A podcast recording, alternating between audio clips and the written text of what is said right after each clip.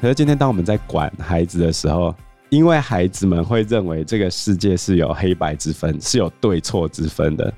哦，比如说今天小学生被打，他一定会呛说：“我要去告老师哦。”对他而言，这些事情是有对错的嘛？可是对于成人来说，不然大家上法院吗？困难点就在这里啊！Hello，大家好，我是 Joe，我是 Fana，我是 Anna。最近台湾真的是沸沸扬扬啊！对，我觉得真的最近事情很多，人不如沸。我就跟学生说，真的很怪异哦，就是狒狒会跑走，结果他的新闻两百多篇，嗯，然后另外一个有人轻生的那个消息就只有十篇。所以说人不如狒没，太扯了。可是人的这个部分的热度其实还是一直有在延续下去，因为它后面还是有查啦，嗯，并不是停下来。我觉得最近校园的新闻真的有点多，从黑暗荣耀开始，大家就开始找老师麻烦了。我觉得 不能这么说啦，可是我有一种感觉，就是有人不断的在连续发对校园或对老师不信任的新闻。啊，当然我不知道实际的状况，但是为什么会这么密集的出现？是在遮掩什么呢？哎，对对，我不能说在遮掩什么，我只是说这个密度有点奇怪。对啊，最近的那个新闻，蛮多媒体都是好像在指责老师或者是什么的，嗯，比较多是这样子啊，因为你很明显可以看得出他的写法，他的写法最后是指向老师怎样怎样怎样的时候。就很明显，所以，我们今天就来谈谈这些问题啊，从校园霸凌，从学生轻生这些事情来谈。那我们先来讲一下被狒狒盖过去的这一个轻生的事件。有被盖过去哦，狒狒的声量远高于这个学生啊，所以我们还是来关注一下校园的部分啊。OK，我们请 Fana 来念一下这个新闻。好。那台中市上个月发生一名某公立高中二年级男学生在住家轻生案件，然而其家属在人本基金会陪同下出面控诉，该学生在学校长期遭到六名师长、教官霸凌，不但无端对其搜身搜书包，甚至未经调查就指控该生偷窃，并逼迫他休学，导致男学生压力太大，在家轻生。其实该名男学生在校被主任等六师长霸凌一事。学校已有许多学生知情且看不下去。爆料表示，该名男学生因为家庭因素，心情郁闷，因此学会抽烟。没想到被抓到后，就此成为黑名单。不但常无端遭到搜身、搜书包，有次班上同学调遣，也被主任、教官当作是重大嫌疑人。从人本基金会曝光的男学生赖对话记录来看，该名男学生曾向父亲投诉。教官一直叫我认罪，说不要把事情搞得太复杂，让大家都难堪，不要搞到社会法庭。哎、欸，你们高中有在讨论这件事情吗？好像还好哎、欸，你看吧，严格说起来，高中生应该没有很不对啊，不对啊。最早爆出这件事情的是人本教育基金会，然后后来台湾青年民主协会也一直在跟进报道，嗯，然后他们就一直在追这件事情啊。我个人对人本有不好的。印象吗？对，为什么？因为人本实际上曾经可以操纵孩子跟媒体，就是为了要替孩子讨公道。嗯，我觉得问题是这样子，很多人还活在威权时代走不出来，然后把老师当成那个稻草人，你就是代表威权的象征，我必须要推倒你，三合一敌人，然后老师就是那一堵高墙。所以李嘉彤教授之前写过一本书，叫做《让高墙倒下吧》。对于学生来说，老师就是那个该被推倒的高墙。很多人都会一直讲说，他们以前被老师怎样，他们现在也要弄老师弄回来。类似这样子的话，不理性的人呢、啊？嗯，对啊，就是以前老师都乱打我们啊，什么什么什么的、啊、之类的。问题就在于说，大家都当过学生，但是。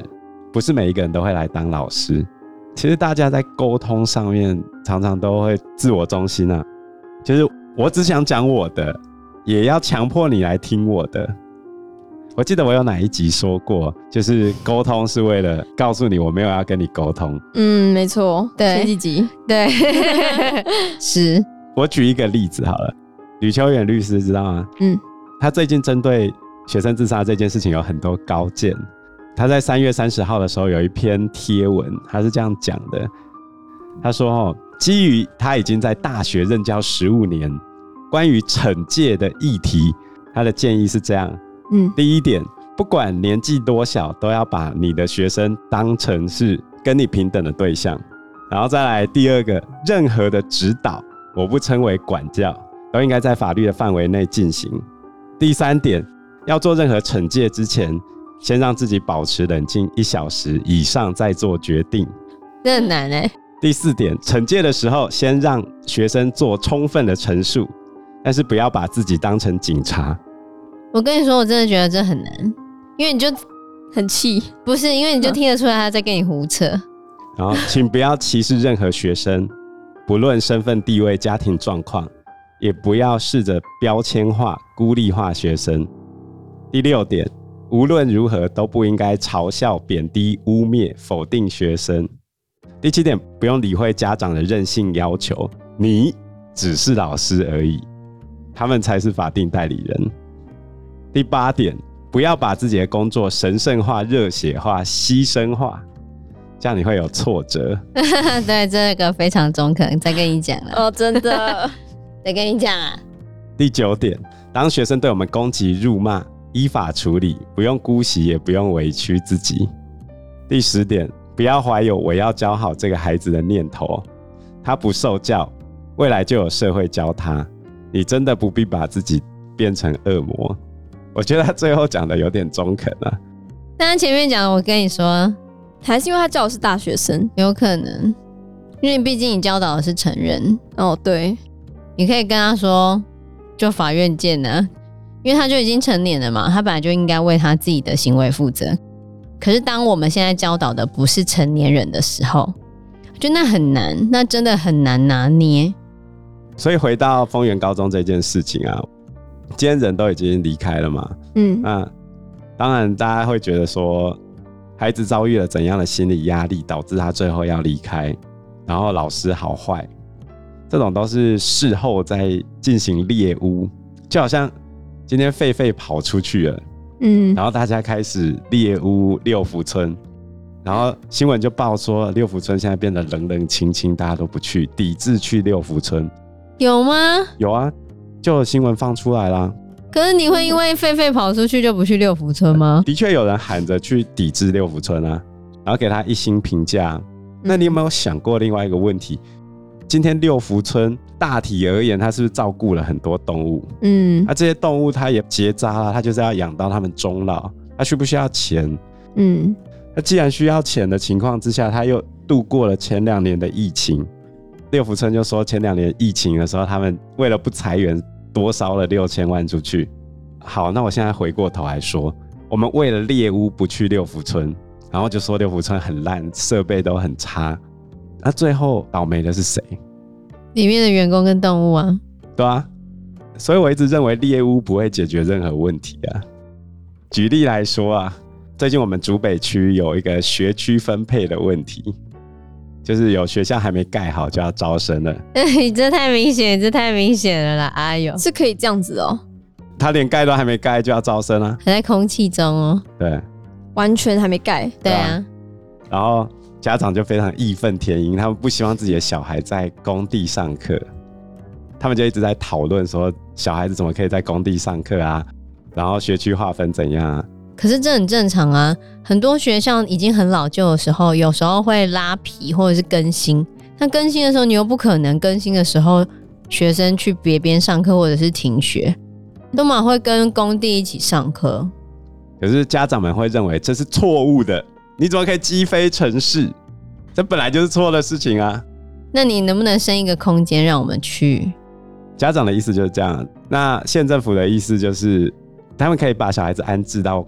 临近的国小，然后家长就说：“我不要寄读啊，我已经在这个地方排队那么久了，为什么突然把我学区改到这个还在空气中的学校？”我有加入那个家长群组，然后我有稍微发表一下意见，我觉得大家不要聚焦在工地这件事情，除非他今天完全标不出去，连盖都没有盖，不然你去 argue 说学生在工地里面上课，那对于政府官员来说，校舍更新的时候不是一样状况吗？对啊，只是一个是新盖的，一个在更新了一样。嗯，像我们之前在苗栗就看过，学生全部都在组合屋上课啊，因为在校舍更新，他就没地方去啊，然后我就被家长呛了。就有人直接反呛你哦、喔？对啊，他说什么？说他是教育局的官员。他说：“你长官知道你上班时间还发这个文吗？你不了解我们的愤怒哦哈。所以我现在要谈的就是猎巫这件事情。嗯，你都希望一件事情是单一因素，我可以怪给某个人来解决这个问题。嗯，怎么会？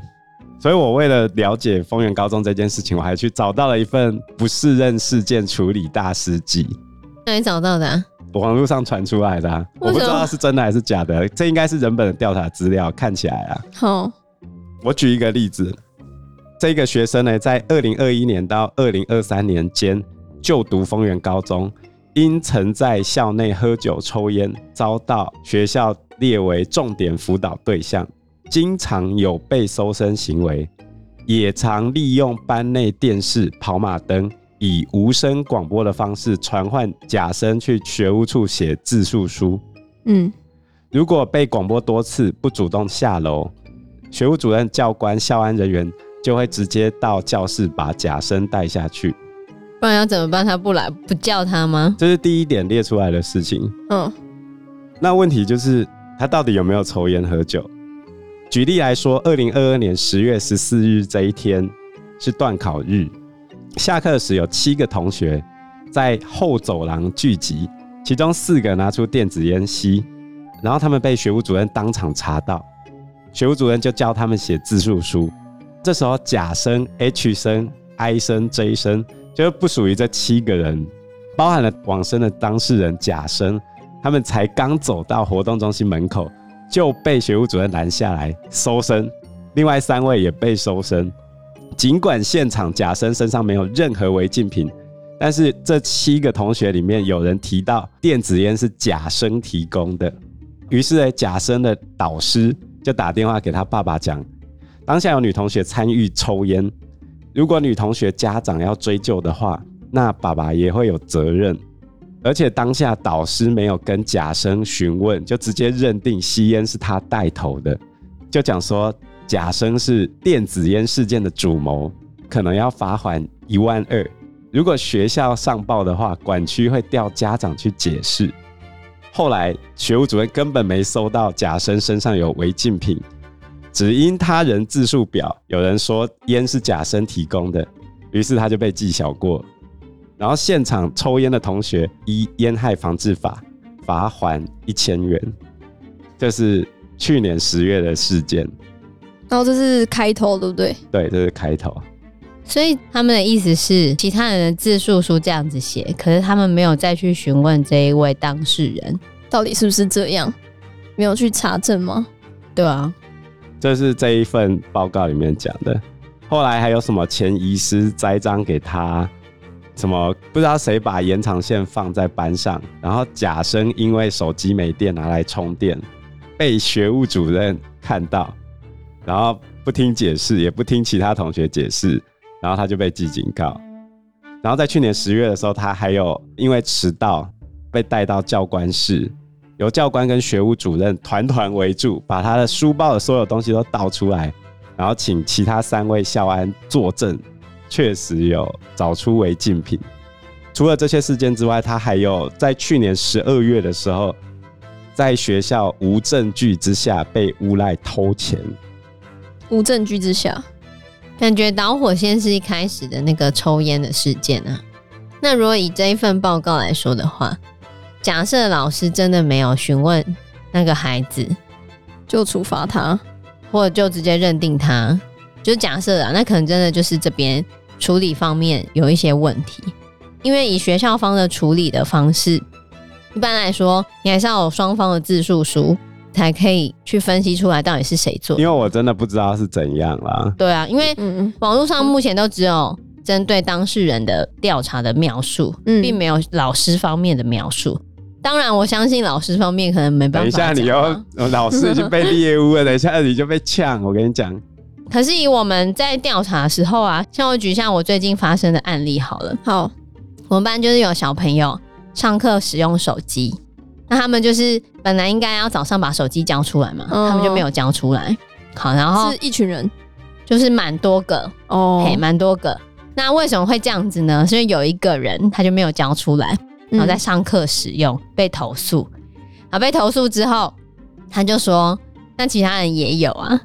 开始把其他人讲出来，可是当他讲其他哪些人有的时候，我一样去找那些人来问嘛。嗯，那些人都不承认啊，不承认自己有手机是吗？不承认自己有在上课使用哦，就是就会发现说，哇，天啊，现在是罗生门就对了，嗯、因为一开始被抓包的那个同学，他开始指证弟弟说谁啊谁啊谁啊，在什么课也有拿出来用啊。嗯，可是你去问被指证的那些人的时候。那些人就不承认啊，或者他们承认的是他们最轻微的过错哦。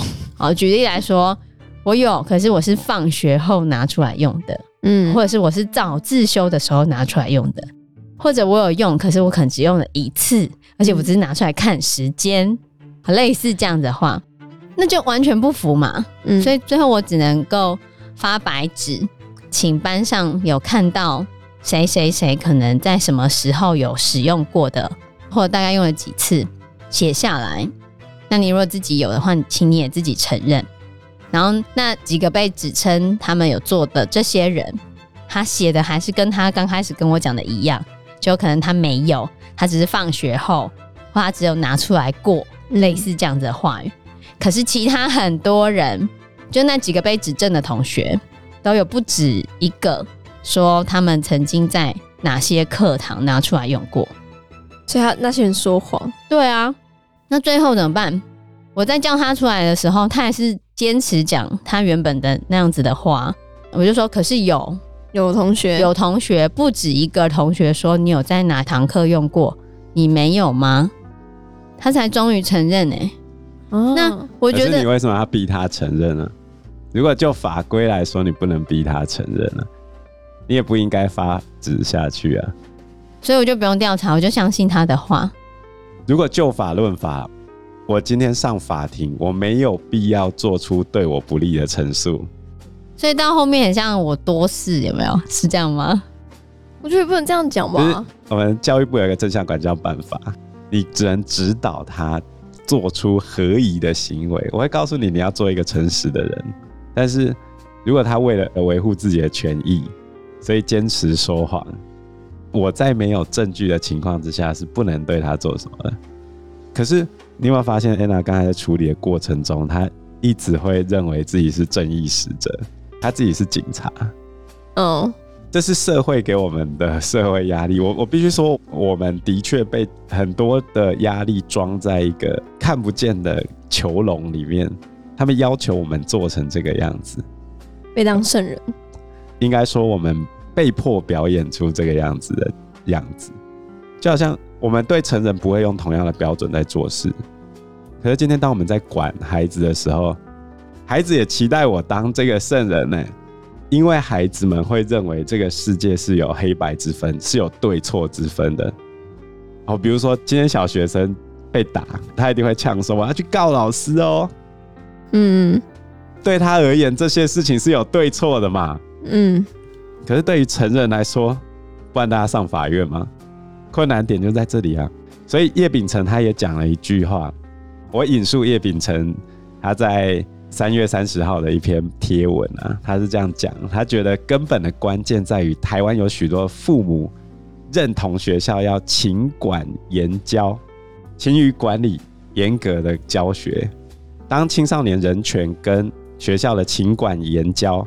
这两个被摆在同一个天平上的时候，许多爸妈会觉得学生应该要勤管严教，大家都觉得自己的小孩不会想不开，不会出事。然后老师跟学校在这个压力之下，很难不被带往这个方向。这个社会还是有那种孩子隶属于父母的观念，认为孩子要怎么被管、被教，父母是有权利决定的，所以其他人说什么，你只是在多管闲事而已。这是我家的小孩，你凭什么对我们孩子该怎么被教指指点点？这是叶秉成的说法，他觉得应该要有更多的学生、老师、家长出来谈这件事情，所以我现在出来谈这件事情。我认为啦，以成人的角度来说，我很乐意跟孩子当朋友，我不会处罚。问题是这个情管严教的社会期待套下来的时候，就扭曲了我原本的样子。其实反向到学生身上，我不觉得你们不希望这个事情是能被处理的喔。举例来说，今天你发现你们班同学作弊，嗯，你希不希望可以被处理？我希望啊。那谁来处理啊？老师，对吧？对啊。你也期许我勤管严教啊？哦，不然要孩子司法正义哦？没有啊，除非是现行犯啊。我如何证明他有作弊？